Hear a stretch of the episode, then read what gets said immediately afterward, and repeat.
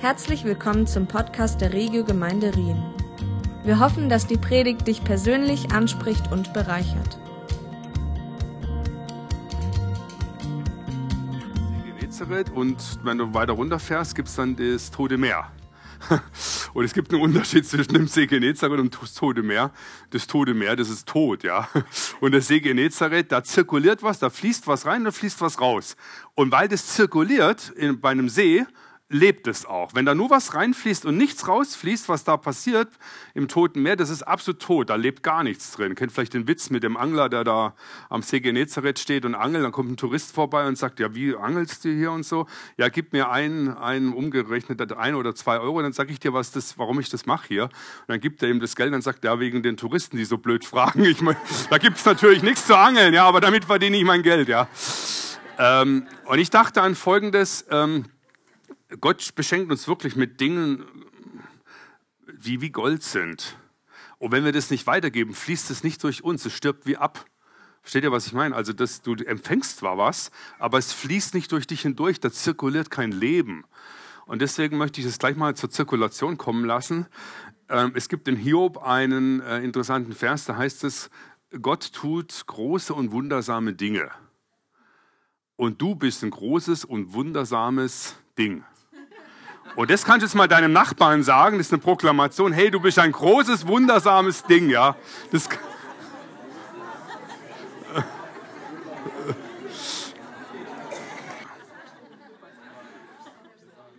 Schaut mal, ich habe gesehen, ihr habt da hinten ein Buch von Timothy Keller, Warum Gott, großartiges Buch, Supermann. Ähm, und äh, er weist ja auf ein paar sehr interessante Dinge hin. Ähm, es ist wirklich Stand der aktuellen Wissenschaft. Es gibt jetzt nicht nur Biologie, sondern es gibt jetzt mittlerweile auch Evolutionsmathematiker. Das finde ich sehr gut. Die haben mal die Wahrscheinlichkeit ausgerechnet, wie wahrscheinlich ist es eigentlich, dass ein Mensch entstehen kann. Jetzt also nicht christlich gesehen, sondern einfach nach dem Stand, der, dem momentanen Stand der Wissenschaft. Also, dass es dich gibt, dass du existent bist, ist quasi unmöglich. Also, du bist eine Unmöglichkeit. Das kannst du mal deinem Nachbarn sagen, du bist unmöglich. Ne? genau. Ja, ja, ja. Nee, du bist, du bist wirklich, es, also es ist einmal 10 hoch 45 kon, konservativ gerechnet. Die günstigste Rechnung, die es gibt, ist einmal 10 hoch 45. Um, äh, äh, es gibt gute Mathematiker, die versuchen dann das plausibel zu machen, was das bedeutet. Äh, also John Lennox zum Beispiel, der Oxford-Professor da in, in, äh, in äh, London, in Oxford, genau. Oxford. Was? Also, Ox, Oxford, hast du gesagt schon Oxford? Ja, okay, müssen wir nein sagen. Also, äh, ich, ich will nur ganz kurz darauf hinweisen, weil das ist wirklich unglaublich, was im Grunde genommen momentan der Stand äh, in diesem Bereich der Wissenschaft uns für eine Vorlage gibt, wie unmöglich das ist, dass wir existieren. Und es ist jetzt nüchterne, nüchternste Ebene. Ich habe äh, ein Buch drüber geschrieben, immer nur das Nüchternste genommen. Also nicht irgendwas übertreiben und so. Einmal 10 hoch 45 bedeutet, wenn du Nordamerika nimmst und du nimmst ein Dollar Stücke, die ungefähr so groß sind und du belegst komplett Nordamerika und das machst du bis zum Mond rauf, also 384.000 Kilometer, komplett Nordamerika belegen bis rauf und das machst du eine Million Mal. Und dann nimmst du eine Münze, die malst du rot an. Und du musst beim ersten Zug, musst du diese Münze treffen, sonst fällt alles zusammen. Das bist du. So wahrscheinlich. Also das ist wirklich ein Wunder, dass du lebst, dass du lebst. Und ich möchte heute über ein besonderes Wunder sprechen, dass du lebst und dass etwas in dir lebt, wenn du mit Gott lebst, was was ganz Besonderes ist und ähm, dass wir ähm, vielleicht heute ein bisschen uns mit befassen sollen. Mich beschäftigt Folgendes äh, zurzeit. Wenn du in der Welt rumreist, in anderen Ländern bist, das ist mir das erste Mal aufgefallen, wo ich 1986 in den USA war, äh, da fahre ich mit einem Freund hin, der lebt übrigens hier in Lörrach, sind wir da hingefahren und äh, wir hatten ja noch keinen Führerschein. Da sind wir mit dem Bus vom Airport nach äh, New York, äh, nach Manhattan rein. Und dann sitzen wir da so im Bus und im Bus sind drei, vier Männer, Personen und die unterhalten sich laut und normal über Jesus. Da habe ich mir gedacht, wann habe ich das mal in deutschsprachigen Kontext, ich habe ja auch in der Schweiz gelebt, wann habe ich das im deutschsprachigen Kontext in Österreich, in Deutschland, in, in der Schweiz mal erlebt, dass irgendwo bist du und im ganz normalen Kontext des, des Lebens so, nicht jetzt im kirchlichen, unterhalten sich Leute ganz normal über Jesus, ja, ganz normal. So wie wir das machen, wenn es um Fußball geht oder ich weiß nicht, was ein Schweizer interessiert oder irgendwas so. Also was halt so dich bewegt. Was? Skirennen, ja, oder so, genau. Wer hat gewonnen? Wenn ein Schweizer im Skirennen gewonnen hat, dann wahrscheinlich unterhält man sich so ganz frei. Und dann bist du auch nicht so, dass du denkst, boah, jetzt darf ich aber nicht sagen, äh, dass der Schweizer da gewonnen hat, den Namen darf ich gar nicht nennen, das könnte ein anderer hören oder so, sondern du bist frei. Jetzt waren wir äh, letztes Jahr in Afrika, da saßen wir im Taxi drin und da hatte der Taxifahrer so einen Button gehabt, I belong to Jesus. Und dann habe ich ihn gefragt, ob er Christ ist. Und da hat er nicht so gesagt, ja, ich gehe da auch immer in die Kirche und habe da so christliche Werte und so. Äh, sondern der hat richtig sofort Senkrechtstart. Also er ist rein und gesagt, hey, ich habe eine Beziehung zu Jesus. Du brauchst eine, der hat mich ja gar nicht gekannt. Du brauchst eine Beziehung zu Jesus. Und, und hinten saßen meine Kinder und meine Frau und ihr drei Frauen auch und so. Also ihr braucht es und das ist ganz wichtig. Und wir haben da gerade Crusade, also Evangelisation, da müsst ihr hin. Also ist richtig rein. Und jetzt mir folgendes, meine Frage ist, was ist es eigentlich bei uns, das bei uns so anders ist? Warum sind wir so eingeschüchtert? Und ich erlaube mir jetzt mal zu sagen, dass jetzt zwischen Deutschland, Schweiz und Österreich der Unterschied verhältnismäßig minimal ist. Ja? Es sind schon ein bisschen Unterschiede da, aber das ist relativ minimal, wenn es darum geht, frei über das zu sprechen, was unser Glauben ist, wer der Herr ist für uns. Ich schäme mich des Evangeliums nicht, sagt Paulus, ja. und bei uns ist es anders. Und es gibt, äh, ich nenne mal nur drei Punkte, die uns beeinflussen, was wirklich wichtig ist. Ähm, also das, das bist du hier. So, das bist du. Und dann gibt es Dinge, die beeinflussen dich. Ein Bereich zum Beispiel wurde untersucht von der Gründerin vom Allensbacher Institut, äh, Nölle Neumann heißt die, die hat auch ein ganzes Buch darüber geschrieben, das heißt die Schweigespirale. Die hat folgendes Phänomen untersucht, warum im deutschsprachigen Raum, also Mitteleuropa, das Phänomen immer stärker wird, dass Menschen, ähm, wenn man sie fragt, was sie wählen, nicht mehr sagen, was sie wählen, demokratisch, aber wenn es an die Wahlurne geht, dann wählen sie etwas, wo sie niemanden vorher gesagt haben in einer Meinungsumfrage, nicht mal in einer anonymen Meinungsumfrage. Und da hat sie äh, geforscht, weil das immer stärker wird, der Trend. Du machst Meinungsumfragen, dann kommt was ganz anderes raus, weil immer mehr Menschen nicht mehr das sagen, was sie wirklich glauben. Nicht Schweigespirale. Und dann wurde es untersucht, dann kamen sie auf folgende Dinge. Ist ja auch verständlich. Jeder Mensch gleicht seine Meinung ab mit seinem Freundeskreis und mit dem Meinungsbild der Öffentlichkeit. Und wenn du wahrnimmst, dass du eine Meinung zu etwas hast, was weder in deinem Freundeskreis oder deinem Verwandtenkreis noch in dem Kreis äh, im Medienbereich akzeptabel ist, dann schweigst du und sagst nichts mehr und kommst zur schlimmsten Zäsur, die es kommt, oder Zensur meine ich, zur schlimmsten Zensur, die es gibt, das ist die Selbstzensur. Du nimmst dich selber raus in deinem Meinungsbild und bist nicht mehr bereit, das eigentlich zu vertreten, wofür du eigentlich stehst. Du traust dich nicht mehr. Das ist das eine. Das zweite ist, ähm, es gab jetzt eine Umfrage letztes Jahr, die ging ziemlich in Deutschland rum. Ich glaube, das wird in der Schweiz nicht megamäßig anders sein in der Bevölkerung. Äh, dass zwei Drittel der deutschen Bevölkerung sagt, dass es zunehmend Themen gibt, zu denen man sich nicht mehr frei äußern kann. Zunehmend Themen. Ich, Schweiz genau das gleiche in Grün. Es gibt Themen, übrigens Österreich ist ein bisschen anders, Schweiz ist sehr ähnlich zu Deutschland hier. Es gibt zunehmend Themen, wo du, wozu du dich nicht mehr frei äußern kannst. Ja, und dann sagte ein äh, oder mehrere Politiker haben da bei uns im Bundestag dann ein Gespräch gehabt und einer hat gesagt, ähm, wenn das so ist, das ist mittlerweile demokratiegefährdend. Und weißt du, wir als Christen, wir sind im gewissen Sinn Demokraten. Jetzt nicht von Parteien, sondern vom Staatssystem. Wisst ihr warum? Weil Gott jedem Menschen einen Wert und Würde zuspricht. Und das beste System, das es gibt, dass Menschen Wert und Würde bekommen in einem geschützten Rahmen, ist eben das Demokratische und nicht eine Diktatur oder so. Ähm, und das Dritte ist, damit möchte ich das auch beenden hier an diesem Punkt. Ähm, es gibt einen bekannten Handballer, der ist Stefan Kretschmer. Ich weiß nicht, wer den kennt. Äh, der war mal ziemlich bekannt in Deutschland, äh, auch sehr erfolgreich gewesen. Und er hat äh, letztes Jahr ein Interview gegeben, das ging ziemlich durch die Presse und sagte ja folgendes.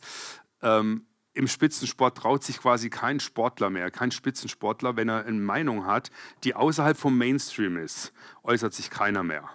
Wir haben in Deutschland, sagte er, zwar offiziell eine Meinungsfreiheit in dem Sinn, dass du deine Meinung frei äußern kannst, aber wir haben keine Meinungsfreiheit mehr in dem Sinn, dass wenn du deine Meinung frei äußerst, dann musst du davon ausgehen, dass du danach äh, richtig diffamiert wirst, medial. Oder dass du, äh, wenn du in Verträgen bist, Sportverträgen oder sowas als Spitzensportler, dass du dann äh, Kürzungen bekommst und dergleichen. Äh, du kommst nicht ins Gefängnis, aber du wirst diffamiert über die Medien, wenn du bekannt bist, ja. Äh, und eine Meinung äußerst, die nicht en vogue ist. Und dann sagte er folgendes, er sagt, wenn du in Deutschland deine Meinung frei äußerst, und so sagte er, so wurde es auch dann in der Presse bekannt, dann bekommst du eins auf die Fresse, so hat er gesagt. Versteht man hier in der Schweiz, oder? England auch, eins auf die Fresse, ja. Und dann sagte er, äh, das Interessante ist, wisst ihr, wie das Medienecho war? Weil er das gesagt hat? Er bekam eins auf die Fresse, ja. Okay. Ähm, mir geht es jetzt nicht um politische Dinge. Ich habe jetzt nur Beispiele gebracht, die mitten in unserem Leben sind. Es ist so, das nennen wir, das nennen wir mit Kultur. Also Kultur bedeutet, du bist der Fisch und das Wasser außenrum, die Temperatur des Wassers, die Strömung des Wassers, das ist Kultur. Wir sind von unserer Kultur, von dem, was atmosphärisch da schwingt und ist und medial ist und so weiter, das prägt uns sehr stark viel stärker, als wir das denken. Ich habe immer früher gedacht, ja, brauchst du Kultur nicht, bis ich halt rumgereist bin in anderen Ländern. Und wenn du in anderen Ländern bist, also Indien und wirklich China und wirklich ganz andere Länder, dann merkst du, die haben eine ganz andere Kultur. Und dann merkst du auch, was unsere Kultur ist. Und wir haben eine Kultur, wo sehr vieles in Mitteleuropa und der Schweiz, sehr vieles extrem kostbar ist. Also nicht, dass ihr denkt, ich, ich nörgel da an der Kultur überall rum. Aber wir haben auch Bereiche in unserer Kultur, die nicht förderlich sind dafür, dass wir uns frei äußern mit dem, was wir denken. Und jetzt gibt es äh, einen Punkt, wo man gesagt hat, vor 200 Jahren fing das an, äh, in der Aufklärung, dass man gesagt hat, wisst ihr was, wenn du Christ bist, ähm, dann bitten wir dich um Folgendes. Du darfst deinen Glauben leben. Wir sind ja tolerant, das darfst du leben. Aber bitte, ähm, bitte hier, so. Bitte leb deinen Glauben privat. Ja, privat. Also dein Glaube ist privat und dann darfst du auch ähm, das alles leben in der Locherer Straße 50 in der Kirche, ja. Da drin darfst du das leben. Das ist die Auffassung. Wisst ihr, von wem das kommt, dass die Leute das sagen? Das kommt von Leuten, die eine Ideologie haben, die das Christliche nicht wollen, sondern ihre eigene Ideologie haben wollen. Versteht ihr? So versucht man Leute rauszuschießen, indem man sagt, wir wollen keine christliche Ideologie, sondern kommunistisch und anders und wie auch immer. Und deswegen sagen wir, bitte lebt das, was du glaubst, privat. Jetzt ist die Frage, kann man Christsein privat leben? Ist das überhaupt möglich? Ähm, ja, sehr gut, ihr sagt schon mal nein, genau. Also, eine frohe Botschaft kann keine frohe Botschaft sein, wenn sie nicht verkündigt wird. Ja? Ein, ein Evangelium, das heißt ja Evangelion, frohe Botschaft, das war von Begrifflichkeit, kennt ihr vielleicht das bekannte Beispiel, daher kommt ja dieser Marathonlauf, diese Distanz, da gab es in Griechenland einen Kampf und dann ist ein Bote rübergerannt, eben diese Marathonstrecke, 43 Kilometer, wie lang es ist, oder 41,3 oder, ist diese Kilometerstrecke entlang gerannt, ist dann in die Stadt reingekommen und hat reingerufen in die Stadt, Evangelion, frohe Botschaft, wir haben gesiegt. Jesus Christus ist öffentlich für die Menschen gestorben. Das war keine Privatangelegenheit.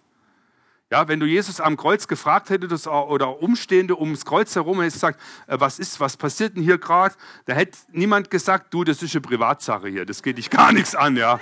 Also du bist jetzt ein Schweizer, wir sind hier jüdisch und da geht dich gar nichts an, ja. Das wissen wir, das ist nicht so. Und Jesus wird auch öffentlich zurückkommen. Das wird keine Privatsache sein. Ja, also wir haben ein Evangelium, das kann niemals privat sein, weil die Botschaft soll die Menschen erreichen, weil es eine frohe Botschaft ist. Ähm, deswegen äh, ist es sehr wichtig, äh, privat kann das niemals sein. Also unser Toilettengang, da hinten habt ihr Toilette, das ist Privatsache, aber ähm, dein Glaube ist persönlich, aber niemals privat. Jemand sagte mal, wenn der Bauer sich bekehrt, dann sollen die Kühe im Stall das merken. Und der Bundespräsident bei uns, der Karl Carsten, hat mal gesagt, du musst, wenn du gläubig bist, musst du als gläubiger Mensch in den unterschiedlichen Bereichen, in denen du tätig bist, ob du Handwerker bist oder Ingenieur bist oder Hausbauer, aber egal was du machst, musst du identifizierbar sein.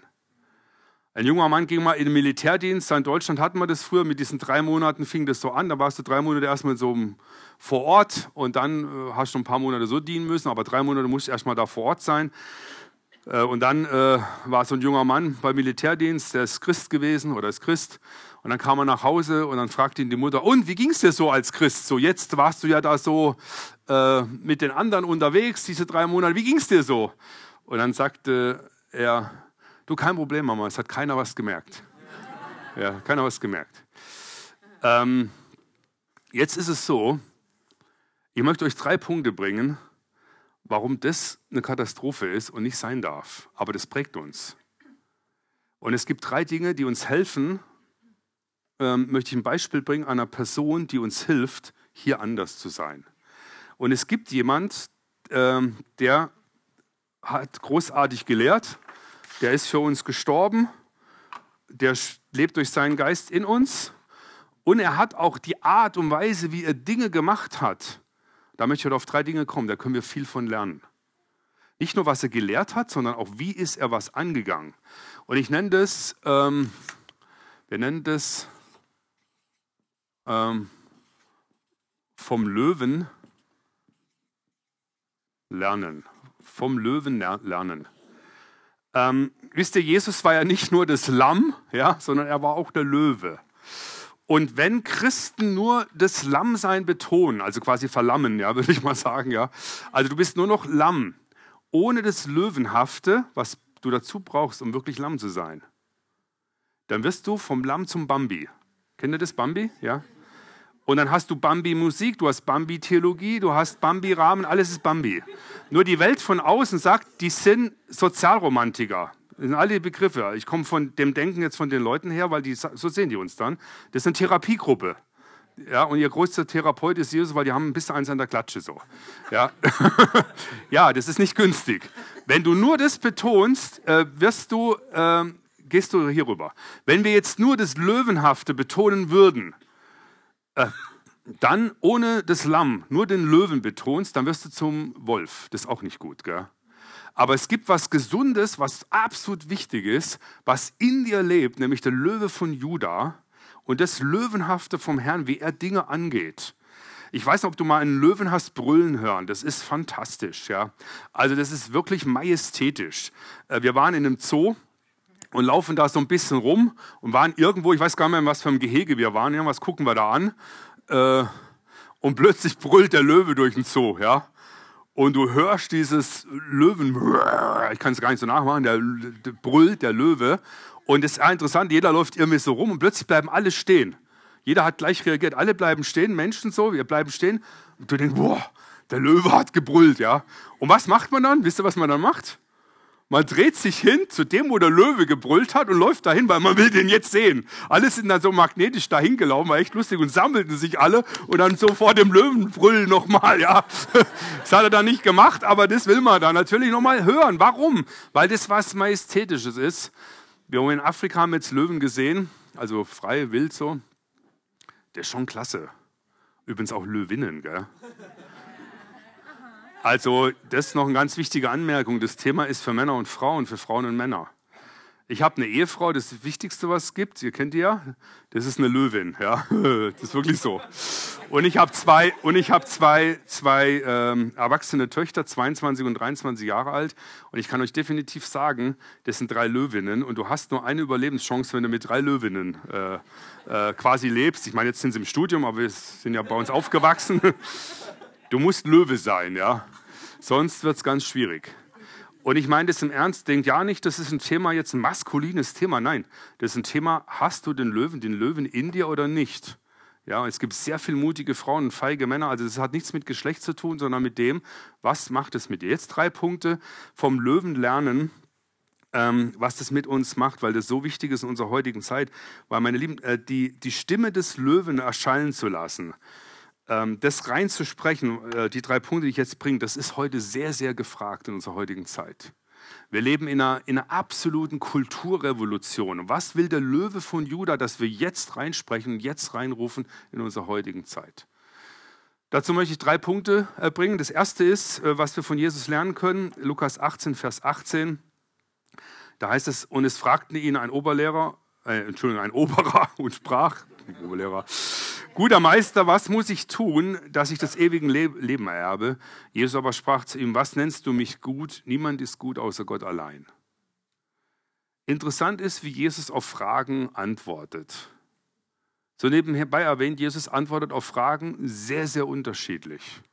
Das ist sehr wichtig, dass wir das wahrnehmen als Christen, weil wir kriegen heute Fragen gestellt, direkt oder indirekt. Wenn du da denkst, du musst auf jede Frage antworten, hast du nicht den Löwen in dir, sondern das ist Bambi-Frequenz. Ja, das ist ganz wichtig. Es gibt heute, wenn du in der, Öffentlichkeit bewegst, gibt es Fragen, wo man dich nur mit fertig machen will. Wie zum Beispiel öffentliche Fragen, wie siehst du das mit der Homosexualität, wie siehst du Gender? Ich kriege ja die Fragen, wenn die Kamera drauf ist und so, dann weißt du genau, die Leute haben null Interesse daran jetzt, was du denkst, sondern die wollen dich nur in eine Ecke schieben und dich irgendwo abschießen mit dem, was sie fragen. Reine Fangfragen. Was hat Jesus alles erlebt? Und bei Jesus ist es interessant, wenn äh, Menschen ihn fragen, die aus einer Not kommen, zu ihm schreien, Herr, erbarme dich meiner, wendet sich ihnen Jesus zu und spricht zu ihnen. Also wirklich, das Lamm ist da und ist mit Barmherzigkeit da. Wenn aber Pharisäer hingehen und fragen und wollen übers Ohr hauen, dann konnte Jesus vollkommen anders sein. Da ist der Löwe von Juda da. Ja. Und das ist wichtig. Ja. Wenn du nicht den Löwen von Juda auch in dir trägst, dann wirst du zerrissen werden von vielen Dank oder Dingen oder nicht mehr wahrgenommen werden als ein ernsthafter Gesprächspartner für etwas Substanzielles, äh, wenn es um Fragen der Wahrheit geht.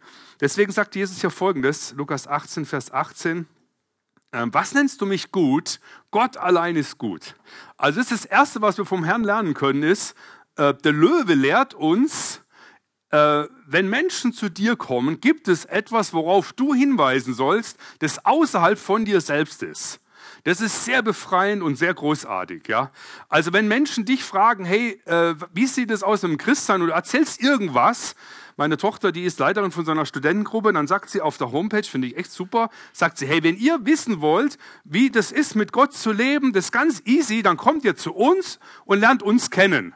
Finde ich total genial, oder? Das ist ein mutiger Ansatz, ja. Jetzt lernst du die vielleicht kennen oder ich lerne dich kennen, dann sage ich, ja, du bist aber auch nicht perfekt. Ja, und dann sagst du, oh, hast recht und so, dann sage ich lieber gar nichts. Äh, nee, der Löwe und die Löwin weiß, hat eine Identität, die sie bekommt oder er bekommt, die außerhalb von dem liegt, was du selber hinbekommst. Das wäre sonst sehr jämmerlich. Du weißt also auf ihn hin, das macht Jesus auch. Jesus sagt, hey, was nennst du mich gut? Der Vater ist gut. Ich weiß nicht, ob ich es hier mal genannt habe, dieses Beispiel, das mich sehr, sehr geprägt hat von dem, auf was weise ich hin, wenn ich selber in mir oder andere Leute wahrnehmen, das ist nicht perfekt, was sie da wahrnehmen am Stefan. Ja? Das, da kannst du so unter Druck kommen und du verlierst die Kühnheit und die Freimütigkeit eines Löwen darauf hinzuweisen, worauf es sich lohnt hinzuweisen. Äh, wir waren damals zwei Jahre verheiratet in der in der Türkei, haben einen Urlaub gemacht, da waren noch so Mediziner-Ehepärchen dabei. Wir fahren da mit so einem Jeep durch die Wüste mit so einem Guide. Äh, und dann sagte der Guide zu uns, weil es sehr heiß war, so 50 Grad, wenn ihr von A nach B fahrt, von einem Ort zum anderen, äh, dann sollt ihr nicht ähm, äh, Cola trinken, sondern Pfefferminztee. Und dann kommen wir zur Oasis, knalle heiß und so. Und meine Frau, was will sie trinken? Cola will sie trinken. Und ich war genervt. Warum war ich genervt? Ich bin Schwab. Warum ist der Schwab genervt, wenn sie ja, dreimal teurer als Pfefferminztee, genau. War dreimal teurer. Und dann sage ich zu Kirsten, ey, hey, ich nenne sie Keks, also Keks, habe ich gesagt, hey Keks, musst du jetzt das so und so? Und dann, und dann fing so ein, ein durchschnittliches Wortgefecht zwischen Ehepaar an. Nichts Wildes, keine Schlägerei, aber halt so eine Missstimmigkeit, ja, ging so hin und her. Dann kam dieses junge Medizinerpärchen, äh, merkten unsere Missstimmigkeit und dann sagten die, sagte er, ja, ihr seid doch Christen, gell? Ja, das ist ja bei euch auch nicht anders als bei uns.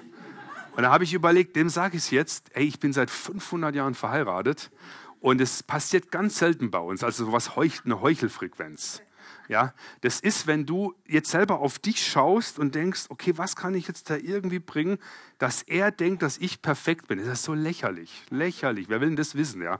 Und dann und dann und dann äh, und dann sagt der Herr zu mir, also es, ich habe wirklich überlegt, ich heuchle jetzt was vor und dachte, nee, wir sind erst zwei Jahre verheiratet, nicht 500. Also passt. Ich hätte wirklich, wenn irgendeine Plausibilität mir eingefallen wäre, ich hätte wäre auf Heuchelfrequenz gegangen. Ist echt schlimm, oder? Also manchmal ist es echt schlimm. Aber der Geist Gottes, der ist dann gnädig und sagte zu mir, du Stefan, wenn du das machst, dann wirst, wird er dir sagen, du bist ein Heuchler.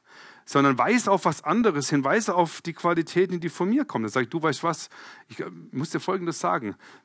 Christsein bedeutet nicht, dass wir da perfekt sind, aber wir haben jemand in kleinen Dingen wie das, auch die kleinen Dinge in der Ehe machen manchmal viel aus, gell, in der Summe, aber auch in größeren Dingen haben wir jemand, der uns vergibt. Und weil wir Vergebung bekommen, können wir auch aufeinander zugehen und einander vergeben in kleinen und großen, weil wir das selber erleben dürfen, wie uns vergeben wird.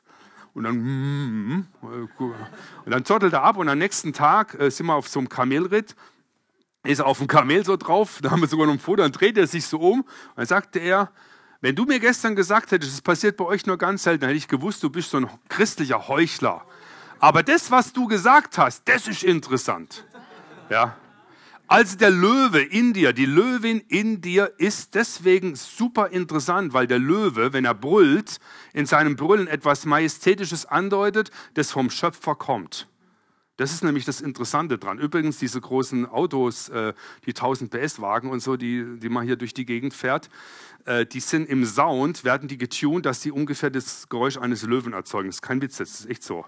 Also man guckt, dass der Sound ungefähr ist vom Roaring Like a Lion, ja, das ist wirklich so, ja. Also, weil das gefällt manchen Männern, ja, und auch manchen Frauen, ja, als so. Also der Löwe weist auf etwas anderes äh, und das ist ein ganz, ganz wichtiger Punkt, der ist total befreiend. Du bist der Löwe, der Löwe lebt in dir, die Löwin lebt in dir. Und unabhängig von dem, wie du bist, hast du jemand, der ist genial, dass du auf ihn weißt, löwenhaft, mit Mut, mit Klarheit. Das ist das Erste, was wir von Jesus sehen können. Ähm, das Zweite ist, ähm, dass Jesus ähm, keine religiösen Spielchen mitmacht. Das ist sehr, sehr interessant. Äh, die Pharisäer haben ihn wahrgenommen, haben gesagt, wie können wir den, äh, ihn überführen und können irgendwas machen, dass er, Matthäus 22, 15 folgende, dass wir ihm eine Falle stellen. Dann versuchen sie ihm eine Falle zu stellen und sagen, hier siehst du die Münze, äh, wem sollen wir Steuern bezahlen? Äh, und, und, dann sagt er hin, äh, dem, dem, König, äh, dem Kaiser oder Gott, wem gehört es hier? Und sie wollen ihn ja nur überführen, stellen ihm eine Frage, wo sie versuchen, ihm eine Falle damit zu stellen. Ähm, und Jesus steigt nicht ins religiöse Spielerei ein. Der Löwe, die Löwin in dir, steigt nicht in religiöse Spielereien ein. Wenn du dich in religiöse Spielereien verfängst, äh, bist du quasi draußen.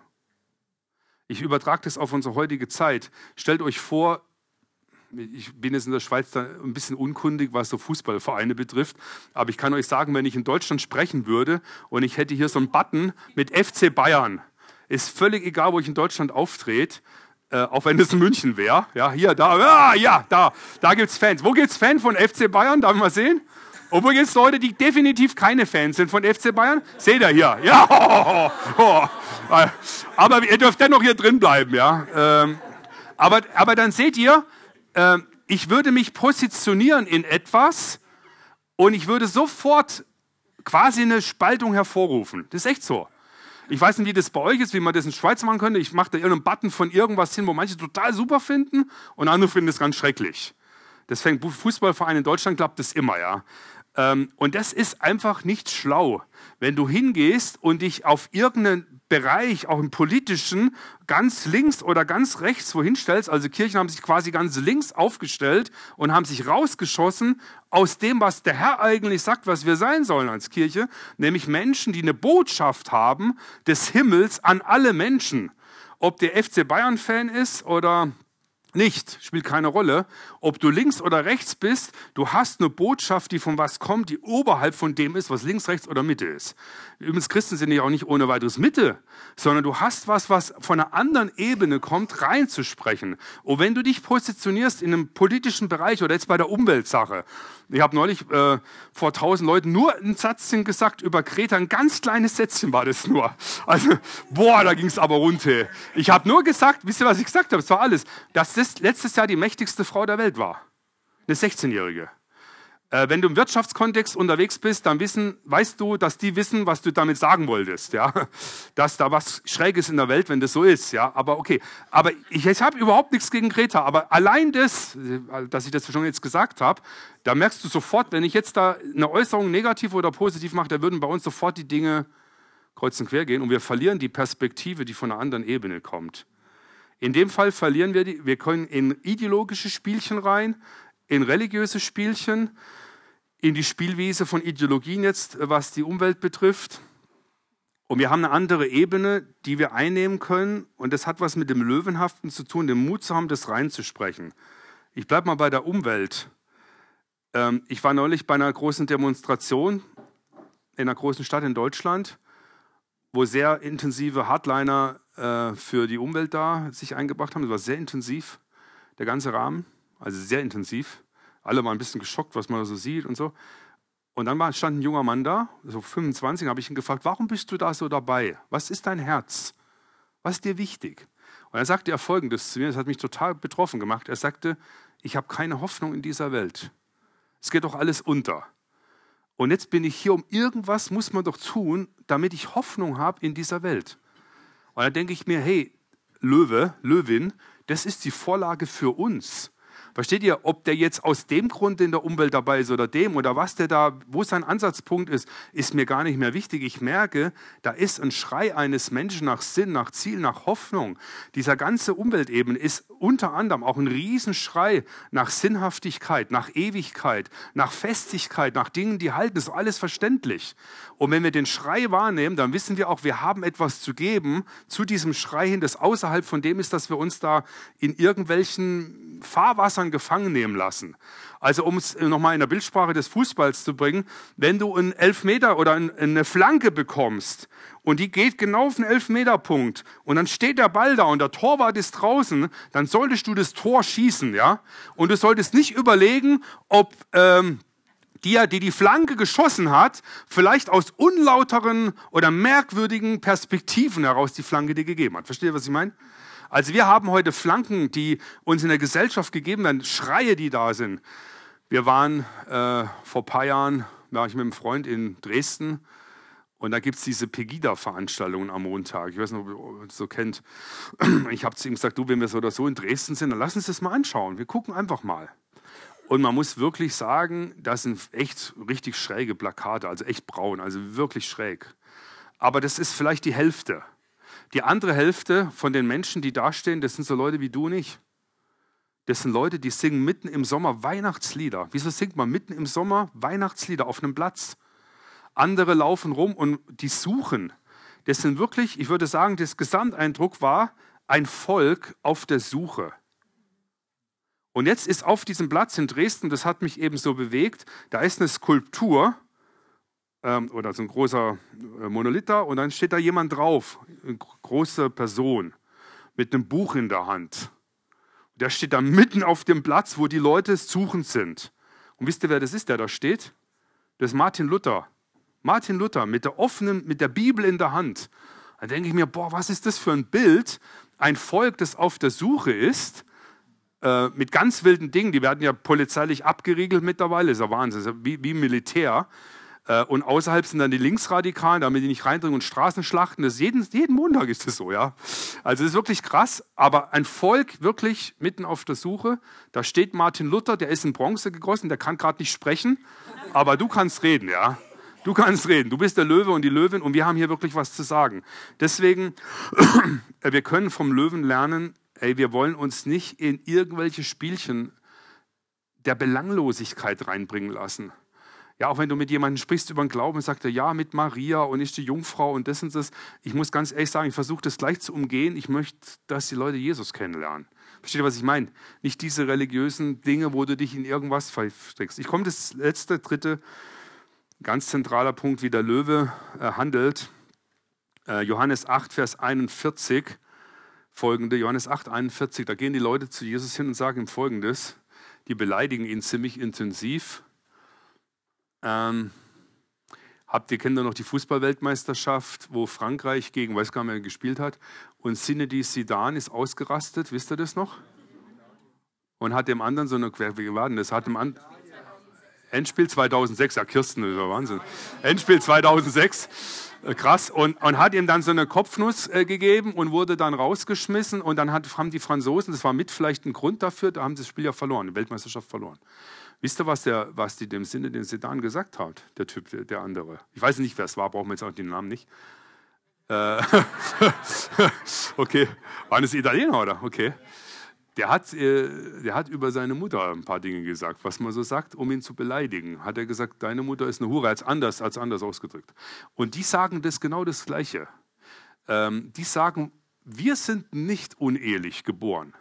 Das ist die charmante Formulierung aus dem Wort Gottes, oder charmant, dass man das nicht direkt sagt, die haben das anders formuliert. Die kommen zu Jesus und sagen, deine Mutter ist eine Hure. Ich weiß nicht, wie es dir geht, aber ich mag meine Mutter sehr, die ist 86 Jahre. Ich verdanke ihr unglaublich viel.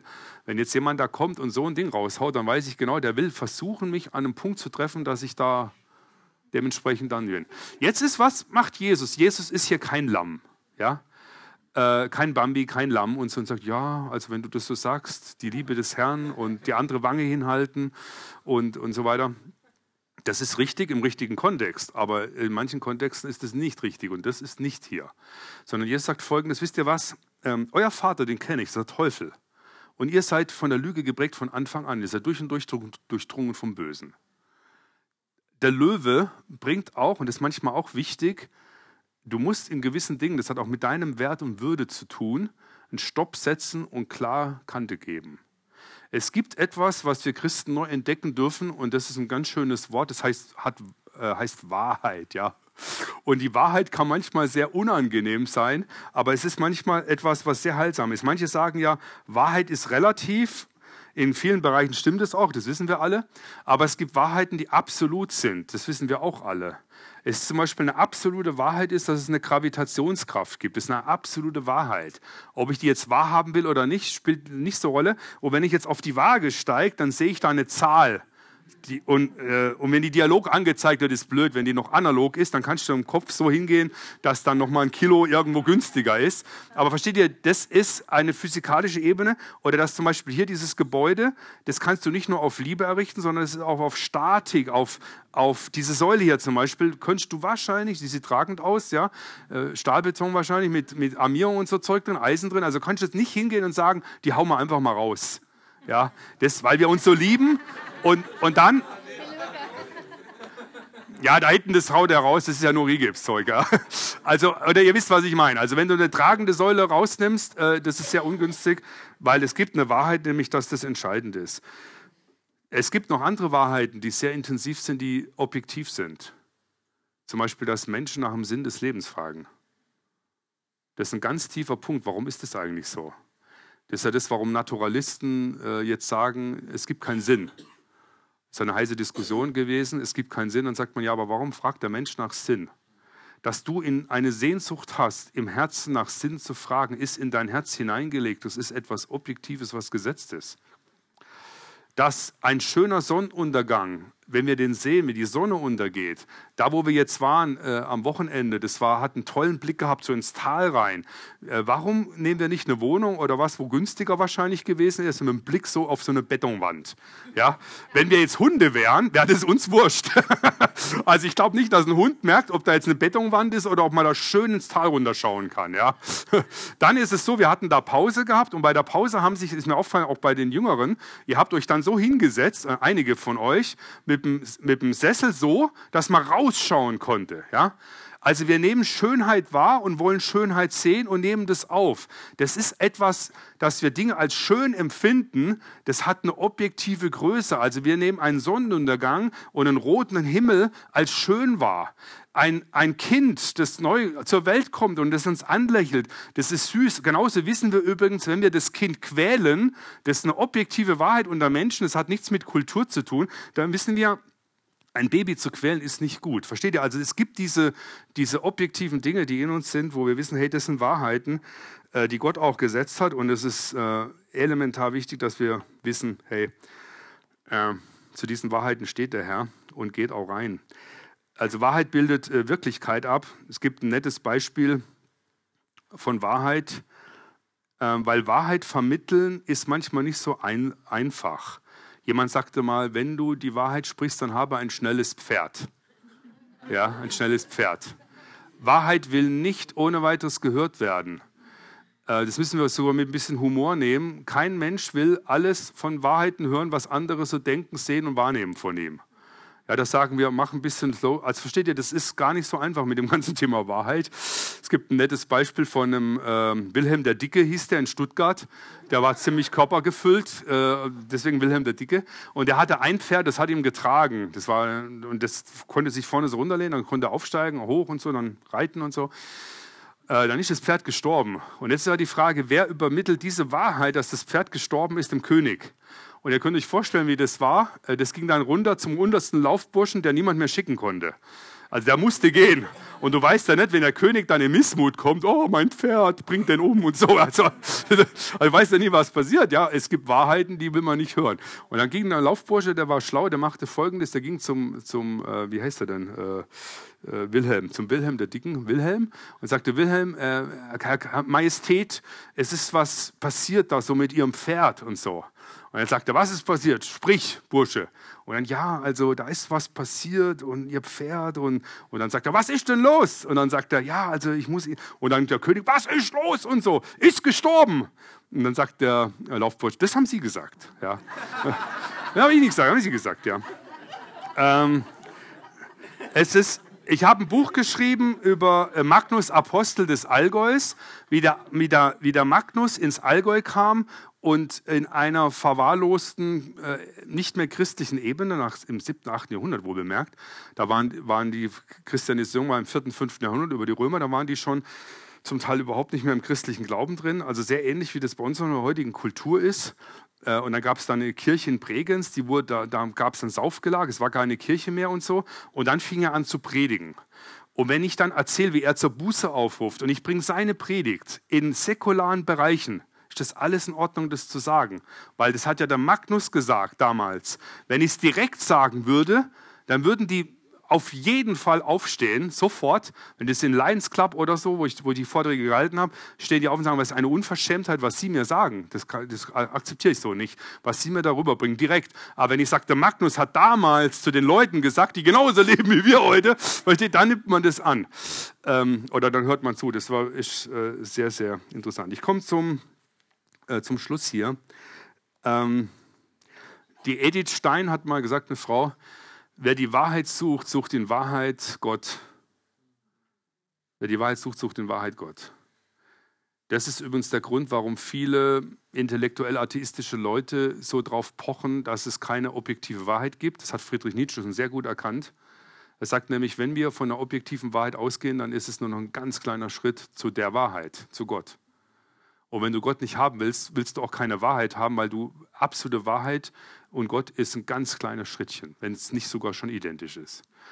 Und äh, zum Beispiel, woher kommt es, dass wir jeder Mensch nach Sinn fragt? Woher liegt denn das? Woran liegt das? Das hat auch evolutionistisch keinen Sinn.